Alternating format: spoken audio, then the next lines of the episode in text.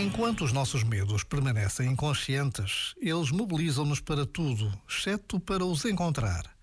Desde a hiperatividade à completa inatividade, desde a vida social intensa até à reclusão completa, desde as coisas mais louváveis até aos maiores disparates. Para fugir do medo, somos capazes de tudo, exceto de chegar a nós próprios.